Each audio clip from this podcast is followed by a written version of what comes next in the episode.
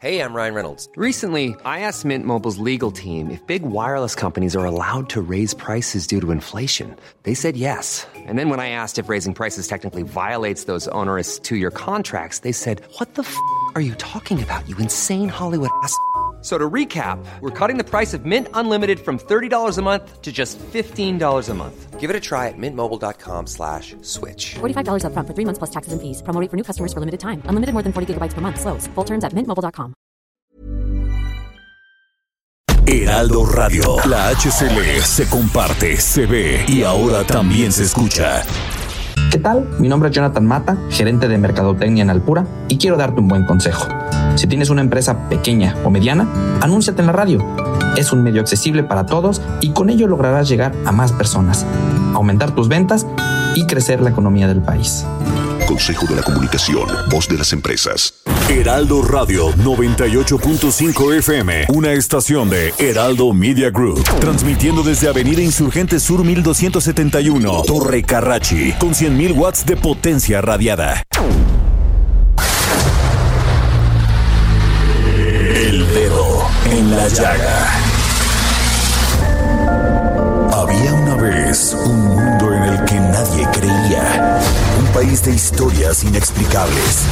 Una nación con personajes asombrosos. Santo Tomás tenía razón. Hay que ver para creer. El México increíble, las verdades que duelen, la voz de los que callan, el dedo en la llaga. Infórmate, diviértete, enójate y vuelve a empezar. El Heraldo Radio presenta El Dedo en la Llaga con Adriana Delgado.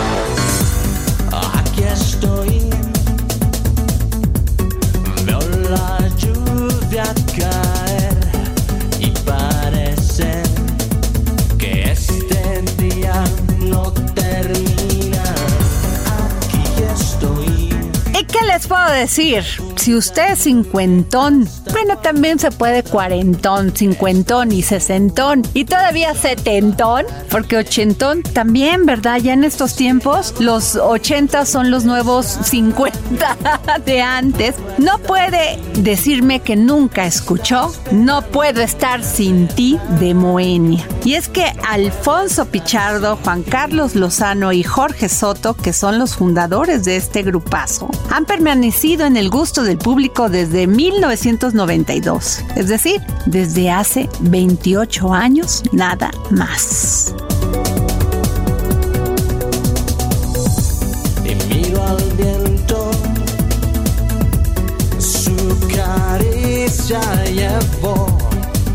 Y quiero agradecer a todos aquellos que nos escuchan, no solamente en este país, en toda nuestra hermosa República Mexicana, a través de las señales del Heraldo Media Group y de nuestro periódico impreso, nuestro diario impreso, sino también en Estados Unidos. Muchísimas gracias por escucharnos y como siempre digo, gracias por dejarnos entrar en su corazón.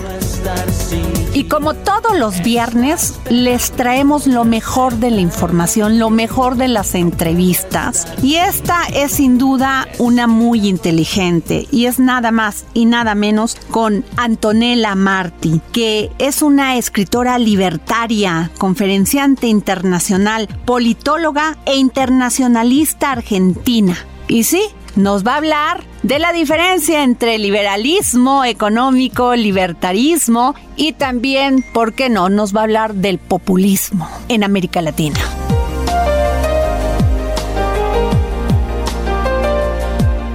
Si algo le tengo que agradecer al COVID es haber escuchado sin pausas y directo este maravilloso podcast Hablemos Libertad. Este podcast lo dirige nuestra querida Antonella Marti, quien es autora libertaria, conferenciante internacional, politóloga e internacionalista argentina. Es maravilloso saber que alguien puede decirnos sobre las incongruencias que existen del populismo y hablarlo de esa manera clara y directa. Y tuve la oportunidad de escuchar a Antonella Martí en la apertura del Centro Ricardo Salinas Pliego, que es un laboratorio de buenas ideas para transformar a México y que las líneas de trabajo de este centro giran en torno a la libertad, el Estado de Derecho, educación, liderazgo, arte y cultura y sobre todo innovación y emprendimiento. ¿Cómo estás, Antonella? Muy buenas tardes. Muy buenas tardes. Muchas gracias por la invitación al programa de hoy. Pues Antonella, tú diste un gran este pues en este como debate, mesa de análisis en el Centro Ricardo Salinas Pliego y hablaste del populismo, que no importa si son de izquierda o de derecha, finalmente todos tienen esa tentación cuando llegan al poder y generalmente Antonella es electoral. Sí, absolutamente. Eh, creo que el tema del, del populismo, ¿no? Que también se ensalza en muchos factores, ¿no? Que vienen a, ayudarnos a interpretar o quizás a identificar quiénes son estos personajes eh, populistas. Claramente muchos de ellos siempre llegan a través de, del poder, ¿no? Llegan a través de las elecciones, llegan a través de eh, vías democráticas, eh, intentando convencer de alguna manera al público con muchas veces este mensaje de los enemigos, ¿no? El enemigo interno, el enemigo externo, las amenazas latentes y constantes, eh, y siempre encuentran claramente un, un, chivo expiatorio, ¿no? Para re resumirlo de alguna manera, eh, a quién culpar, y generalmente sí suele pasar que tanto estos populismos de izquierda como de derecha asumen y llegan al poder por vías eh, electorales, absolutamente. De hecho, eso pasó en Venezuela, ¿no? Uno de los casos más eh, llamativos y, terribles, ¿no? En la historia de, de América Latina, el caso de Venezuela, donde finalmente Hugo Chávez asume el poder, obviamente con una, una presencia previa, ¿no? Con un intento de golpe de Estado, después termina yendo a prisión, eh, es liberado, llega a Cuba, ¿no? Y, uh -huh. y ahí es donde trabaja la mentalidad populista que luego aplica en Venezuela y llega por vías democráticas, ¿no? Antonella, tú has dicho que no hay dictaduras buenas o dictaduras menos malas. Tampoco hay populismos buenos o populismos menos malos. Aquí en México hemos visto que caen como tentación todos los gobiernos que eh, surgen de diferentes ideologías, ya ves tú a los de, de, derechas, izquierdas, de términos medios, por decirte algo, pero todos tienen y todos caen en el populismo. Generan grandes programas sociales para que contribuyan a su esquema electoral. Y eso, pues todos esos esquemas sociales, Antolena, los venimos pagando los mexicanos y nos cuestan nuestros impuestos. Sí, absolutamente. Yo siempre digo, ¿no? Eh, cómo estos planes sociales, eh, la verdad que no han resuelto ni han solucionado nada, porque si por eso fuera, eh, digo, Argentina, Venezuela, todos estos países que recurren tanto a, la dádiva y al subsidio y al, populismo del programa social que no hace más que eh, ponerle un cartel de, inoperante o de incapaz a la persona que lo recibe este, en, la, en la cara y, y hacerlo sentir que uno no puede valerse por sí mismo, ¿no? Y si fuera por eso, digo, nuestros países deberían ser los, los, los, pioneros en generación de riqueza y no debería existir la pobreza, pero es todo lo opuesto, ¿no? Es todo lo contrario. Eh, de hecho, nos vemos con medidas y políticas asistencialistas de larga data, de largas décadas, eh, y así todo, eh, la situación de la pobreza parece ser que no, no se resuelve, ¿no? Entonces, claramente los, los populistas y estos partidos políticos y estos gobernantes caudillos, mesías, juegan con ese, ese uso, ¿no? De esa dinámica de dar regalos con dinero ajeno, ¿no? Dinero ajeno que siempre es del contribuyente, como bien lo decías recién. Entonces, eh, es muy fácil repartir dinero cuando no es el que vos eh, trabajaste o por el cual te esforzaste. Entonces, eso es lo que tenemos que hacer entender, tanto en México como a lo largo de eh, todo nuestro continente, ¿no? Pero, Antonella, ¿por qué se sigue votando por estos hombres o mujeres que llegan a los gobiernos y siguen siendo, haciéndonos este eh, generándonos esta ilusión de tener un gobierno más de justicia social, pero al cabo vemos que no es ni justicia social y que además nuestra economía cada día decae? Bueno, creo que en eso también ha, ha hecho el populismo, ¿no? Durante ¿Por qué seguimos décadas. votando por ellos, Antonella? ¿Por qué no nos damos cuenta los latinoamericanos? Bueno. Porque es- casi se da siempre aquí. Es que precisamente ahí está el tema, es que hay una mentalidad que lamentablemente no logra cambiarse y donde priman ciertas ideas que son la antítesis a toda esa eh, creación, innovación, generación de riqueza y por eso votamos líderes que eh, nos prometen, votamos líderes que nos, eh, o que quizás se envuelven en una figura paternalista, entonces en vez de votar por personas a las que nosotros deberíamos ponerlos, ponerles los límites, votamos a personas para que nos pongan límites a nosotros. Estamos en una relación sin duda tóxica, ¿no? Con, con los gobiernos, los latinoamericanos desde hace mucho tiempo. El caso de México también es uno, es uno de los casos más interesantes a, evaluar, lo mismo Argentina, lo mismo Venezuela. Esa relación y esa dependencia tóxica eh, por un problema de una mentalidad que está acostumbrada a creer esto que eh, el gobierno le hizo creer durante mucho tiempo y que también se utilizó la educación y que también se utilizó la cultura para implementar muchos de estos eh, mensajes que son totalmente contrarios a la innovación y a la generación de riqueza y al desarrollo y a la prosperidad y a la inclusión humana eh, y a la innovación. Eh, entonces estamos totalmente sumergidos en una, en una mentalidad tóxica, ¿no? En una mentalidad tóxica y tenemos que aprender a cortar con eso para efectivamente poder tener a gobernantes que en vez de castigarnos, ¿no? Nos, dejen vivir, nos dejen hacer nuestras vidas, nos dejen trabajar, nos dejen eh, crear riqueza, nos dejen abrir una empresa, nos dejen eh, eh, hacer, ¿no? Que creo que es el, el- el gran lema, que nos tienen que dejar hacer. Así que eh, creo que, gran parte del problema pasa por ahí, por la raíz de esta mentalidad populista tan arraigada que tenemos los latinoamericanos. Eh, Antonella, ¿tú cómo ves la situación de, de América Latina? No solamente que ha pasado por esta crisis de pandemia, sino que ahora nos enfrentamos que tenemos una crisis económica en casi todos los países y que pues los que van a ser más maltratados generacionalmente van a ser los jóvenes y porque no se les está abriendo, primero pues muchos de ellos que empe- empezaron como emprendedores están viendo quebrar su negocio y, y, pues poco acceso a la innovación. ¿Tú cómo ves esto? Mira, yo esto lo veo principalmente como gobiernos demasiado grandes, que es eh, la raíz del problema eh, por el que se da esta situación que, que, que, vos bien explicaste recién, ¿no? Esta situación, esta debacle económica que estamos viendo eh, a lo largo de prácticamente toda la región, donde no hay país que prácticamente se salve. Y creo que la, la, la consecuencia, la estamos viendo hoy en día, ¿no? Una consecuencia que se debe a tener gobiernos demasiado grandes que controlan demasiado a la gente y además de tener economías demasiado cerradas. Digo, eh, los países más exitosos del mundo son los países que tienen economías más abiertas, eh, con mayor división de poderes, con Estado de Derecho, con respeto a los derechos de propiedad.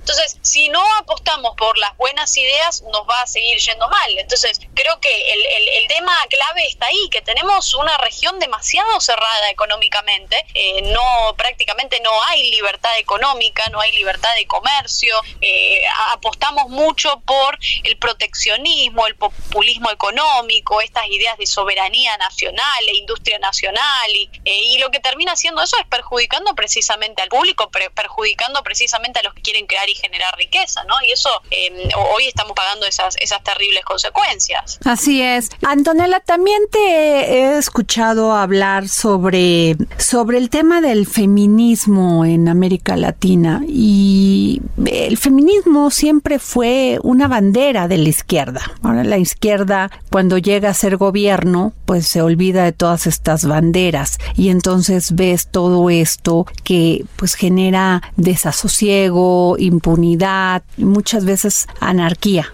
¿Tú qué piensas? Sí, mira, el tema del feminismo yo creo que hay que estudiarlo y analizarlo, de hecho, de una manera histórica, ¿no? Porque eh, si uno ve, es un movimiento que ha luchado por la gran base del liberalismo, que es la igualdad ante la ley, es decir, eh, que las mujeres también tuvieran acceso a los mismos derechos y a las mismas libertades que tenían los hombres, que algo es algo que históricamente no, no se ha respetado durante siglos, siglos y siglos. Eh, eso es ir un poco a los hechos y lo que nos ha mostrado el feminismo feminismo, al menos a partir de la primera ola, ¿no? Con eh, autoras como Mary Wollstonecraft y luego, ¿no? También con Isabel Patterson, eh, con Ayn Rand también, esta autora ruso-norteamericana, ¿no? Que escapó de la, de la Unión Soviética y llegó a Estados Unidos, e hizo grandes cosas y escribió grandes novelas, ¿no? Tiene eh, La rebelión de Atlas, El manantial, Himno, eh, y todos estos incluso de, tanto de ficción como de no ficción, ¿no? Incluso la virtud del egoísmo, eh, capitalismo, eh, y muchos, y muchos textos que nos, nos muestran el rol que también eh, puede ocupar y debe ocupar la mujer en el, en el movimiento de las ideas, ¿no? Este, y creo que el, caso del feminismo es algo que sí tenemos que defender, es algo que tenemos que, poner en- encima de la mesa, porque básicamente habla de la igualdad ante la ley, que es la gran base y la piedra fundacional prácticamente de las ideas liberales, ¿no? Entonces, Claro. eh, yo la verdad que lo- lo- obviamente hoy si hacemos un análisis de, de estas últimas oleadas, ¿no? De feminismo, que para mí no, no representan, ¿no? Al feminismo no representan a la mujer.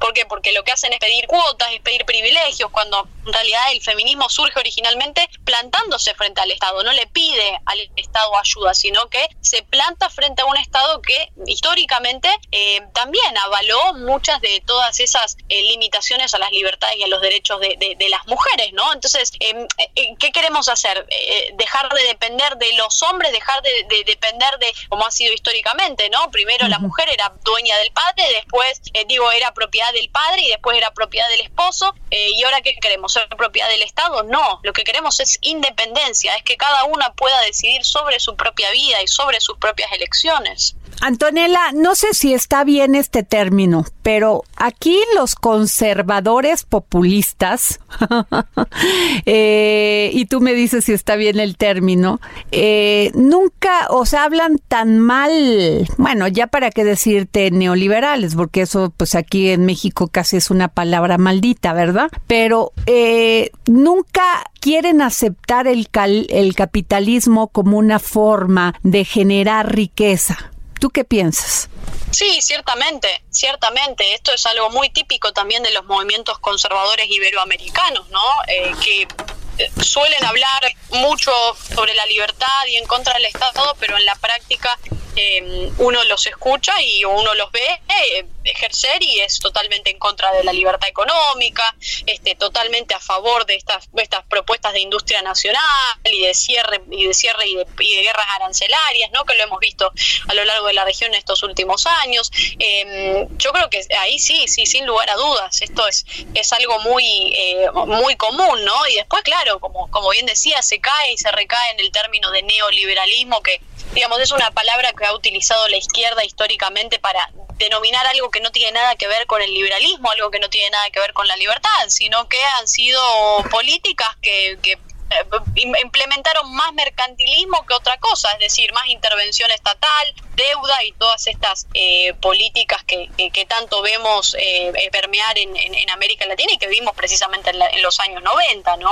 Eh, privatizaciones que no se hicieron como tales, eh, sino que se hicieron a través de corrupción, aumento de la deuda, aumento del gasto, aumento de la presión tributaria, cosas que no tienen nada que ver con, con lo que busca el liberalismo, ¿no? Que es la antítesis de todo eso. Claro. Pues Antonella Martí, ¿y qué nos puedes decir rápidamente de tu participación en el Centro Ricardo Salinas Pliego? Bueno, la verdad que disfruté mucho esas jornadas de, de- de eventos, eh, la verdad que tuvieron eh, exponentes maravillosos, creo que el centro es, una luz para México hoy en día, así que muy contenta con esta esta inauguración eh, y con todo lo que se viene de acá en adelante, así que la verdad que, que quedé muy muy satisfecha y muy contenta con, con todo el trabajo que, que se hizo en esta inauguración y bueno, por supuesto de acá adelante con las expectativas de, de- de todo lo que se viene. Muchas gracias, querida Antonella Martí, quien es autora libertaria, conferenciante internacional, politóloga e internacionalista argentina. Muchas gracias. Gracias a ustedes, un placer enorme acompañarlos. Muchas gracias.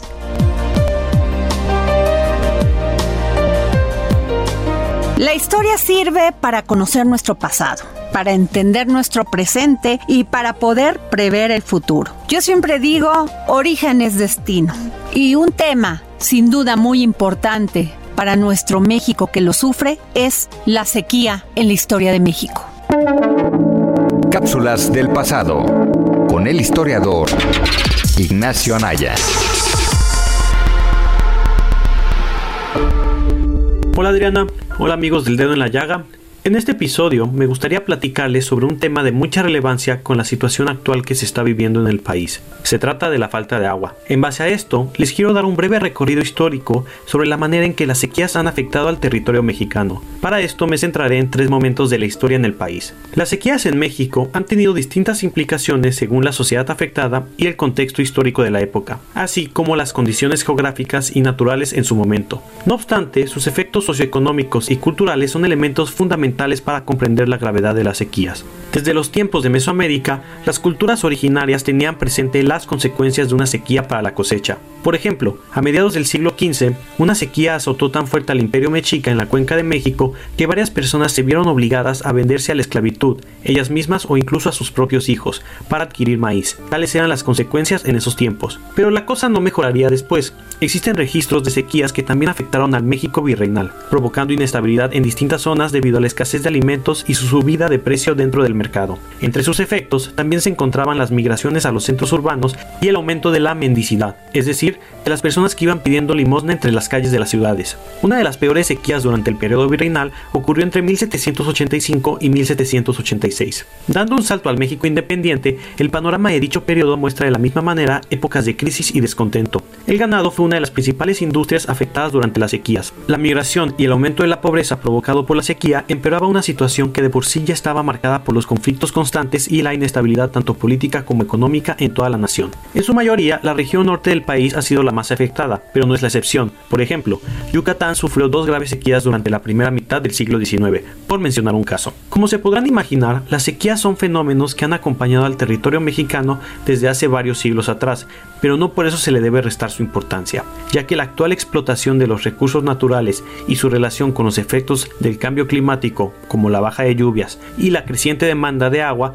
amenazan con sequías más frecuentes y de mayor intensidad en un futuro no muy lejano. Sin hablar de pensar en no repetir los errores del pasado, sí resulta interesante recordar y reflexionar sobre las sequías desde una mirada un poco más histórica, ya que se aprende y valora más la importancia del agua para la sociedad y la estabilidad de la población en todo el país. Muchas gracias y hasta la próxima. Y una sección muy esperada, sin duda alguna, la de Hernán Melana, filósofo, escritor y pedagogo. Filosofía, psicología, historias con Hernán Melana. Hola Adriana, equipo y oyentes del dedo en la llaga, qué gusto volver a estar con ustedes. Hoy quería hablar un poquito acerca de la tolerancia. ¿Qué es la tolerancia? y cómo podemos ejercerla en estos tiempos en donde estamos cada vez más polarizados, donde los seres humanos pareciera que quisiéramos aferrarnos a una idea única y a una supuesta verdad absoluta en detrimento de los demás que no piensan como nosotros. Y este es quizás el mayor desafío que este siglo XXI nos está trayendo hasta ahora. Para hablar de tolerancia, lo primero que me viene a la mente es un filósofo, Immanuel Levinas, que trabajó la otredad, la alteridad, la capacidad de permitir que otra persona sea justamente otra persona, que un otro sea un otro. Y ser otro significa ser todo lo que uno no es. Por ejemplo, nuestros amigos no son tan un otro, nuestras parejas no son tan un otro, son más bien un yo, son yo mismo en cierta medida. Otro es aquel con el que no comparto nada, con el que no me identifico, el que es extraño a mí, el que es extraterritorial de mí, el que está fuera de mí. Y entonces ahí puedo practicar una verdadera tolerancia en el sentido de aceptar ideas que no comparto, de aceptar visiones del mundo diferentes a las mías e incluso de realizar una escucha activa a esas ideas, entusiasmarme con ellas para después sí poder realmente criticarlas. Ese sería el camino que uno debiera hacer si quiere practicar la tolerancia. Hay una frase que se le atribuye a Voltaire, aquel filósofo francés, pero que en realidad no es de él. No obstante, es una frase hermosa que dice, estoy en desacuerdo con lo que dices, pero defenderé hasta la muerte tu derecho a decirlo. En cierta medida debemos propiciar el diálogo entre los seres humanos y debemos buscar el punto de equilibrio entre las polaridades si es que queremos contribuir al sano desarrollo del ser humano. Un buen ejercicio para empezar a practicar la tolerancia es practicar la escucha desinteresada, no desinteresada en el otro, sino desinteresada en lo que yo pienso acerca de lo que me dice otro. Uno podría hacer como ejercicio regalar cinco minutos de escucha atenta a otra persona, sin omitir opinión sobre lo que el otro dice. Me despido con una frase de Albert Einstein, quien dijo, triste época la nuestra, es más fácil desintegrar un átomo que un prejuicio. Gracias Adriana una vez más, gracias oyentes y equipo del dedo en la llaga. Soy Hernán Melana y pueden encontrarme en Spotify y en diferentes plataformas sociales. Hasta la semana que viene. Y nos vamos a un corte y regresamos con este maravilloso arreglista Salo Loyo. A Adriana Delgado en su cuenta de Twitter, arroba Adri Delgado Ruiz. Además, te invitamos a enviar tus opiniones y comentarios en texto o por mensaje de audio a través de WhatsApp al 55 2544 3334. Y si quieres escuchar El Dedo en la Llaga de El Heraldo Radio, en cualquier momento y donde quiera que te encuentres, descarga el podcast disponible en Spotify y iTunes. Heraldo Radio, la H que sí suena y ahora también se escucha.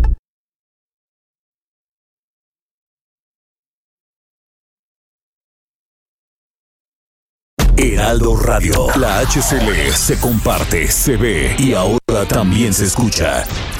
Sigue a Adriana Delgado en su cuenta de Twitter en arroba Adri Delgado Ruiz. Y envíanos tus comentarios vía WhatsApp al 55 25 44 33 34 o 55 25 02 21 04.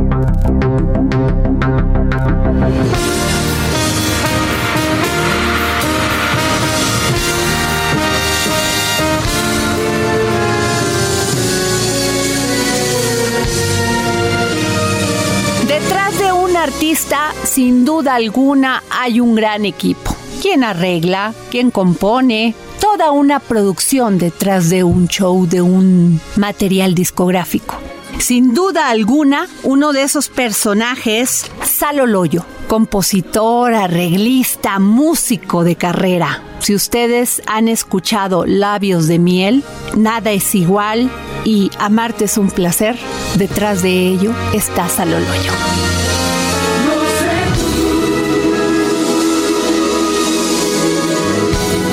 Hablar de Salo Loyo no solamente es hablar de un compositor, arreglista y productor musical, sino además un gran músico. Humildemente ha estado detrás de las carreras de Luis Miguel, Herb Albert, Marco Antonio Solís, Charlie Sa, pero a quien le ha dedicado pasión, corazón, es a Luis Miguel. Y me llega a la mente sus hermosas canciones como tus labios de miel en la madrugada, tu piel de durazno al caer el alba, estoy atrapado en tu cuerpo, en tu caricia cada momento. ¿Cómo estás, Aloloyo? ¡Qué gusto! Oye, no, hombre, qué, qué increíble. Hasta, hasta me la creí. Créela, porque además tú eres partícipe de todos los triunfos de estos grandes artistas. Pues no, pues mira, soy tan solo muy, muy afortunado de, de, haber, de, haber estado en muchas, muchas, en muchas ocasiones de mi vida en el lugar, en el lugar adecuado a la hora correcta y pues mira, aquí estamos en, soy, estoy muy feliz y muy honrado y muy, no, no, muchas veces no me lo puedo creer de, de las oportunidades que se me han que se me han presentado en la vida, ¿no? Realmente una bendición. Pero además es hablar de 35 años de trayectoria, Salo. Correcto. O sea, se dice fácil, pero en un medio como el tuyo, esta, esta carrera tan compleja que los artistas y los músicos, la gente con talento como tú, a veces tienen muy buenas y a veces muy malas, y sin embargo tú te has sabido mantener con tu talento, pues hacerle grandes éxitos a los a estos a estos artistas que son conocidos mundialmente. Sí, fíjate que gracias, gracias a Dios eh, eh, me he podido mantener a flote. Como dices, es una, es una carrera muy bella, pero pues tiene grandes altas y grandes bajas, ¿no? Entonces las hemos podido vivir, pero bueno, ha, ha sido como un, una imagen, una imagen de un reflejo de, de toda mi vida que así es como la he, la he decidido, bueno, no tanto decidido, pero como la he vivido, ¿no? A todo, viviendo las emociones a todo lo que dan las, las, las más increíbles y también las más bajas, también las, las vivimos así. No hay otra manera más que dar, dar el todo. Claro. Salo, para el álbum 33, Nada es igual de Luis Miguel.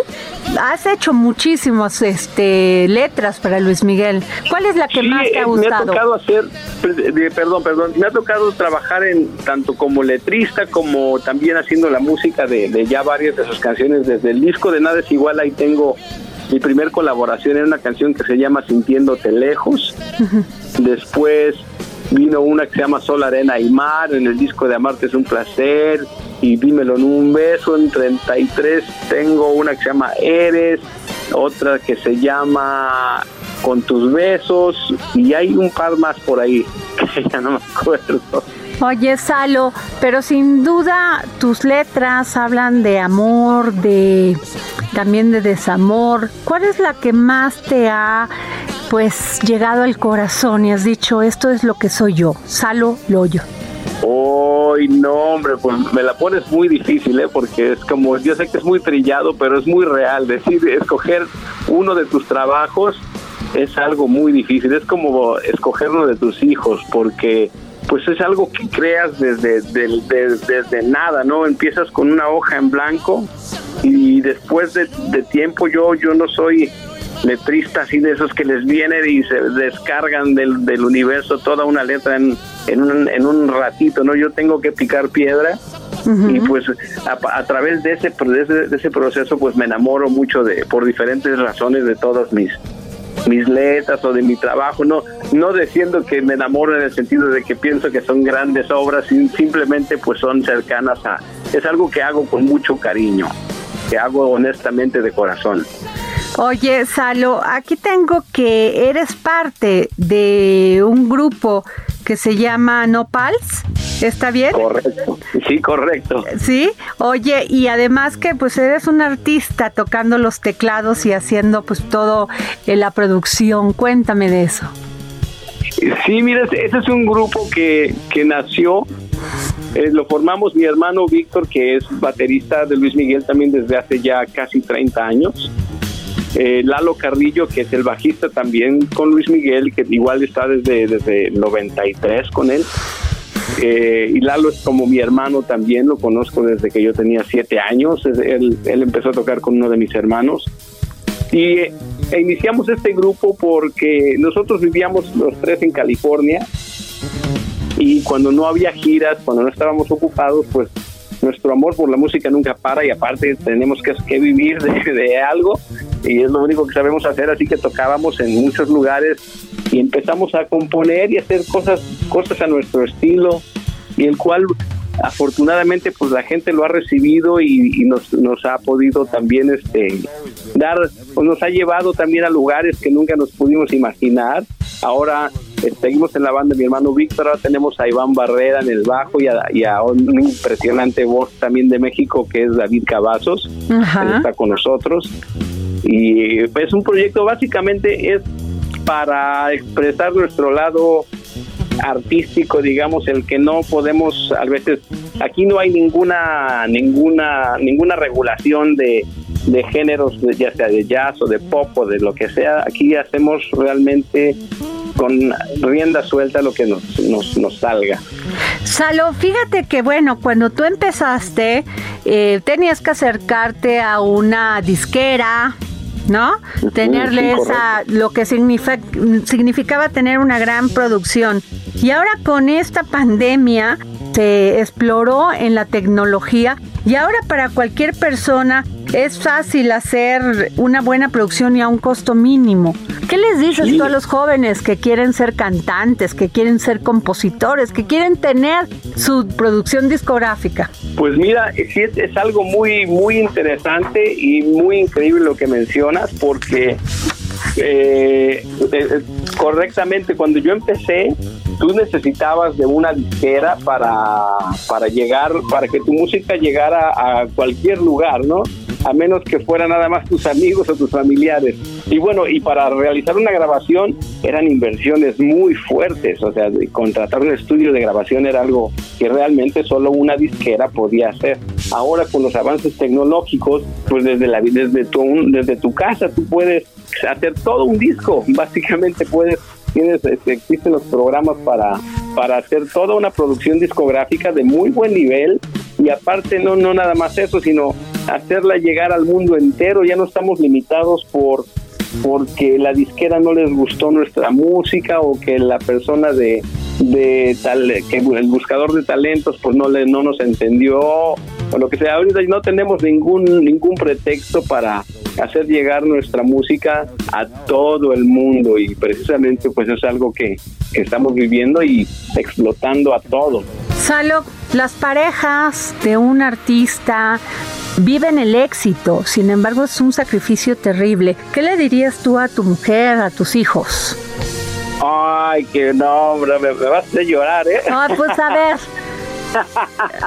Oye, no, hombre, es que eso es algo bien importante y es algo que muy, o sea, muy real, porque pues todo mundo no, ve, tú vas a ver un, una, a un, vas a un concierto, ves al artista, a los músicos, está, y vives el momento feliz de lo que es la música, pero todo lo que llevó, lo que tuvo que suceder para que ese concierto eh, pasara, inclusive, o sea, incluyendo la ausencia de todas esas personas de sus casas, es algo muy, muy fuerte. Entonces, yo solo tengo que agradecer, o sea, lo único que me queda es darles las gracias porque afortunadamente siempre me han apoyado. Mi esposa es algo maravilloso que me ha apoyado siempre y, si, y sin ningún reparo de nada. O ella eh, sabe que esto es lo que yo hago porque es lo que necesito hacer y porque es lo que soy, así me conoció haciéndolo.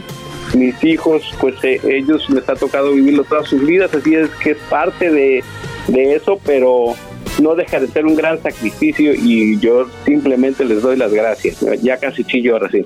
Ay, gracias, Salo Loyo. De veras que fue un placer conocerte, conocerte a través de estos micrófonos. Eres un hombre, aparte de talentoso, espiritual. Te agradecemos mucho aquí en los micrófonos del dedo en la llaga que nos hayas dado esta entrevista. Te lo valoramos muchísimo. Muchísimas gracias a ustedes, en serio, de corazón. Te los agradezco, te agradezco muchísimo que, que me des este espacio, que nos dediques este tiempo y nos ayudes a, a promover también nuestro este curso que estamos promoviendo que de, con Compass Stage, que es mi curso de producción, que es algo que también he hecho con mucho cariño y espero les guste a todos. Muchas gracias, Salo Loyo. Gracias a ti. Y nos vamos con nuestro querido Armando Carrillo, comunicólogo conocedor del mundo de la cultura. Arte y Cultura con Armando Carrillo.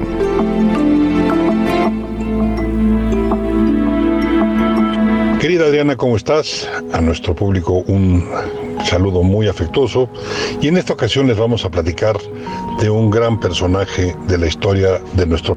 En esta ocasión, pues es de un enorme regocijo para mí y, y supongo que para los mexicanos el que exista una vez más mexicanos exitosos y triunfando en el mundo. En estas épocas de mucho que lamentar y poco que celebrar, el que haya mexicanos triunfando en su actividad a nivel mundial, la verdad nos llena de satisfacción.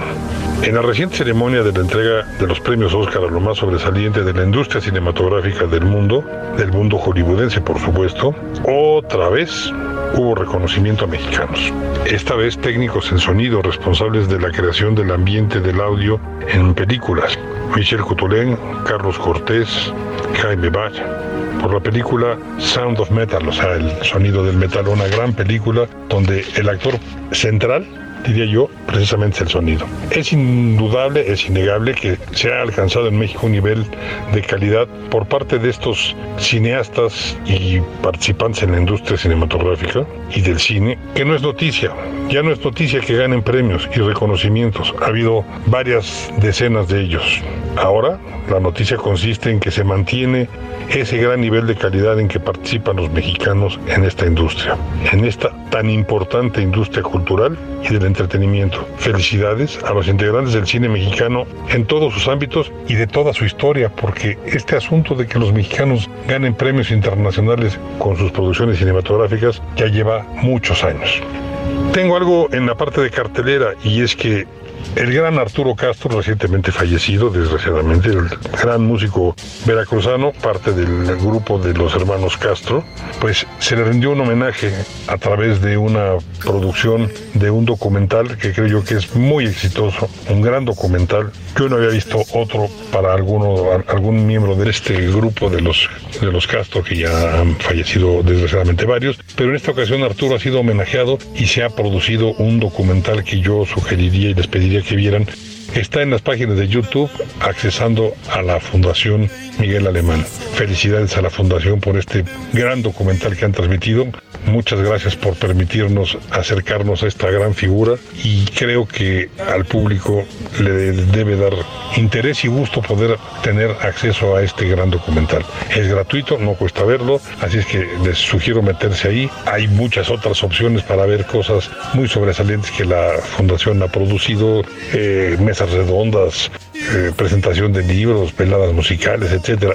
Y en esta ocasión, la más reciente producción lanzada por ellos, creo que vale muchísimo la pena. Muchas gracias por su atención. Nos vamos con Gonzalo Lira, experto en cine, porque hoy es día de cine y además las mejores propuestas sin duda aquí en El Dedo en la Llaga. Y tenemos una entrevista en exclusiva para Gonzalo Lira con William Defoe por esta maravillosa película, Padre. Es tiempo del séptimo arte. Películas, cortometrajes, series, documentales y excelente música. Con Gonzalo Lira.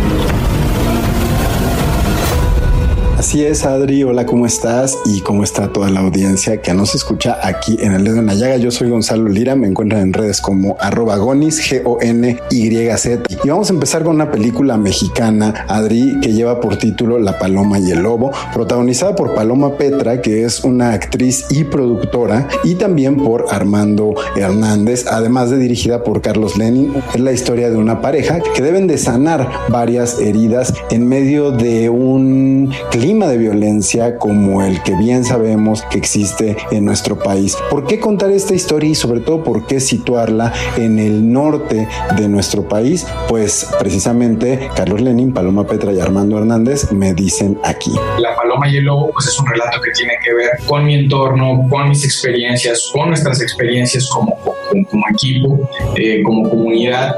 El cine puede revictimizar y me parece que para nosotros es importante más bien hacer una reflexión sobre lo que estamos sintiendo, sobre lo que nos hace soñar, sobre nuestros miedos, sobre la violencia, sobre cómo la vivimos. Eh, me parece una historia muy padre, una historia eh, de una pareja que quiere salir adelante dentro de circunstancias muy en específico, en este caso pues en un entorno violento, desgraciadamente, pero que me gusta mucho en la película, que no es explícito, pero que sí lleva al espectador a sentirse en esta atmósfera, en esta carga, en esta energía. La otra película que les recomiendo esta semana es la película Padre o Father. La encuentran en Movie y es una película dirigida por Guiada Colagrande. Quizá no les suena el nombre de Guiada, pero Guiada es desde el año 2005 la pareja sentimental y creativa del actor Willem Dafoe. Pero es interesante porque al igual que La Paloma y el Lobo, nos habla de sanar, nos habla de curar, nos habla del duelo. Y es que precisamente Yada Cola Grande, la directora y protagonista, cuenta la historia del duelo tras la muerte de su padre y cómo lo vivió rodeada de su familia mientras tiene visitas del padre, de su espíritu, con quien tiene conversaciones precisamente que la ayudarán a dejar atrás ese momento tan doloroso. Platiqué con Yada Cola Grande y con Willem Dafoe sobre su proceso creativo y esto fue lo que me contaron. So I envisioned the film um, in a very sudden way and uh, pretty much like having a dream, and I wrote it down very quickly. It's a movie uh, with a narrative that's dictated by feelings and not by action. For me, um, it was also painful because as she was mourning her father, which was a tough death to take, um, I didn't know how I could help. And I, I, I'd lived it. So uh, this wasn't a character that I had to think a lot about. It was familiar to me. Yada nos platica que es una película que le llegó a ella en una especie de sueño febril y de inmediato se levantó a escribirla y cómo esta historia por lo mismo no necesariamente está contada de una forma tradicional, no necesariamente se basa en las acciones, sino en las atmósferas y en lo que nos hace sentir. Y William Dafoe nos platicó cómo para él, pues no solo el haber vivido al lado de Yada el duelo de su padre, sino también el de su propio padre, lo prepararon para llevar a cabo este personaje tan complejo. Yo me despido, nos escuchamos por aquí la próxima semana con más recomendaciones. Síganme en arroba y ahí encontrarán muchas, muchas cosas más que les recomendaré para ver en casa, para irse al cine o para descargar. Como siempre, todos los viernes, GastroLab con Miriam Lira. Vanguardia culinaria. Tendencias gastronómicas. Recomendaciones. Restaurantes. Entrevistas. El ingrediente secreto eres tú. GastroLab. Con Miriam Lira. En el dedo en la llaga.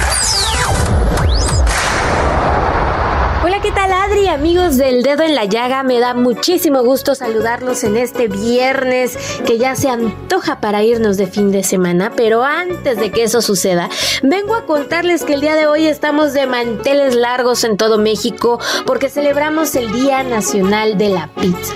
Este fast food que tanto adoramos, que tanto nos gusta y que bueno, se inventó en el siglo XVII en Nápoles, en Italia, y nació como un platillo de supervivencia. Era consumida por la población más humilde italiana durante los largos inviernos, durante los fríos inviernos, para poder aguantar. Y bueno, a este platillo que tanto nos gusta, les antecede la antigua focaccia, que es un alimento que era muy popular entre los soldados romanos. También le antecede el pan pita griego, el pan indio parata y el alemán Flammkuchen. La existencia de estas variantes locales ha hecho que la denominación de la pizza pues haya quedado un poquito diluida en una infinidad de variantes regionales. Bueno, hay quienes que dicen que el pan fue el antecedente de pues de la pizza y que desde hace 8000 años podríamos haber tenido las primeras rebanadas de este delicioso alimento. Pero bueno, la corona la tiene sin duda Italia y las primeras pizzas estaban conformadas por muy pocos ingredientes, muy sencillas. Era pan, aceite de oliva, jitomate y algunas anchoas. El queso llegó muchísimo tiempo después, hasta 1889. Ese año fue en el que por primera vez se le agregó queso a una pizza. Esta sencilla genialidad, una de las fast food que más se ha extendido en todo el mundo, pues ha causado furor por todos lados. Y pues la primera pizzería llevaba por nombre Port Alba y estaba en Nápoles. Y una de las pizzas que más se recuerda y que es de las más antiguas es la pizza margarita.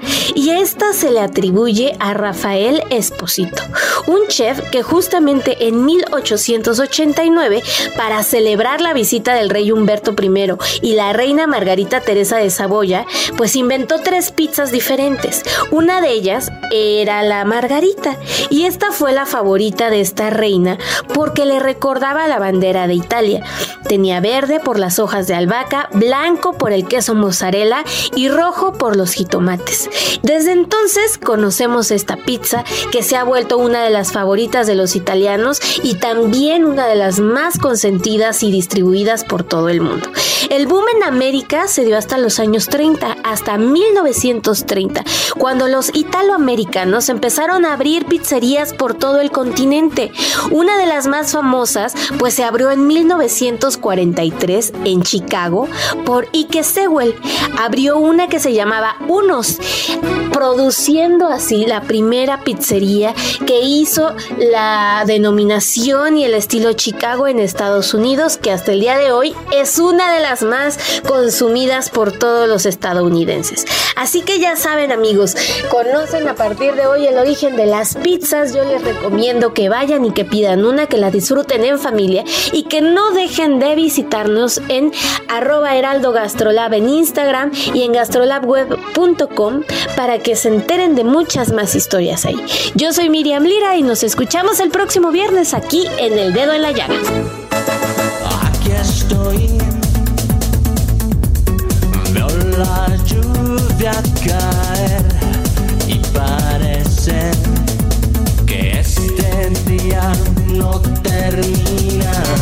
Aquí estoy. Muchísimas gracias por habernos escuchado a nombre del Heraldo Radio, a nombre de todo un equipo que nos hace el favor de apoyarnos en esta labor que realizamos todos los días para usted. Muchas gracias y nos vemos el lunes. No puedo estar sin ti. Estar esperando me hace